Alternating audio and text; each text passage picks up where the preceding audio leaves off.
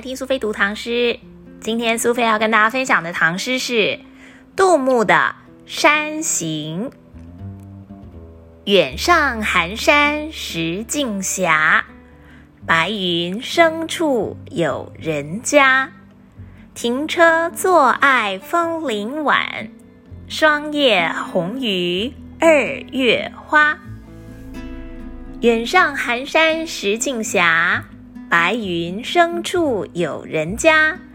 停车坐爱枫林晚，霜叶红于二月花。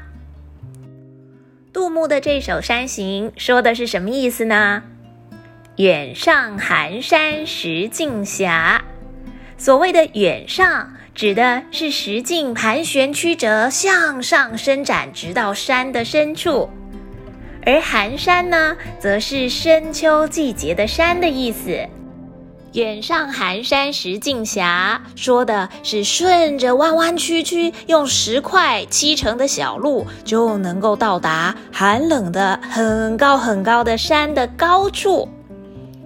而白云深处有人家。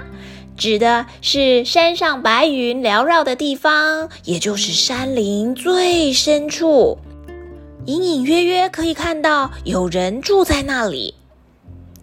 停车坐爱枫林晚，这句话我们读起来好像不太能够懂的意思。其实这里的“坐”指的就是因为的意思。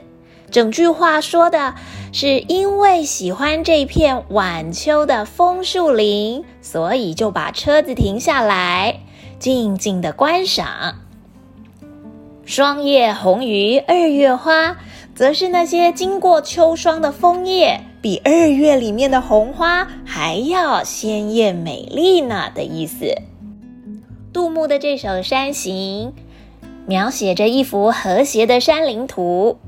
一边读着这首诗，好像能够看到山岭又高又远又陡峭，而诗人杜牧乘着他的车，沿着山路前进，一边欣赏着远山呐、白云呐，还有小小的房子。不觉夕阳西下，渐渐进入了傍晚的时候，让人眼睛一亮的，竟然有一大片的枫树林。因为这片枫树林实在太美，所以就停下车来仔细欣赏。最后一句，诗人用了“红鱼”这两个字，表示枫叶不仅是颜色比春天的花还要红，而且非常坚毅不拔的，不怕冷冷的霜冻伤它，性格比春天的花更加的顽强。这样赞美秋天的景观。把枫叶的美写得非常非常的淋漓尽致，这首诗诗中有画，造境非常的好，把秋天富有生命力的一面鲜活的表现了出来。做出这首《山行》的作者杜牧，他是唐朝的诗人，他的诗风格豪爽清丽，自成一格，所以人家就叫他小杜。跟李商隐齐名，并称小李杜。让我们再来读一次这首杜牧的《山行》：远上寒山石径斜，白云深处有人家。停车坐爱枫林晚，霜叶红于二月花。远上寒山石径斜。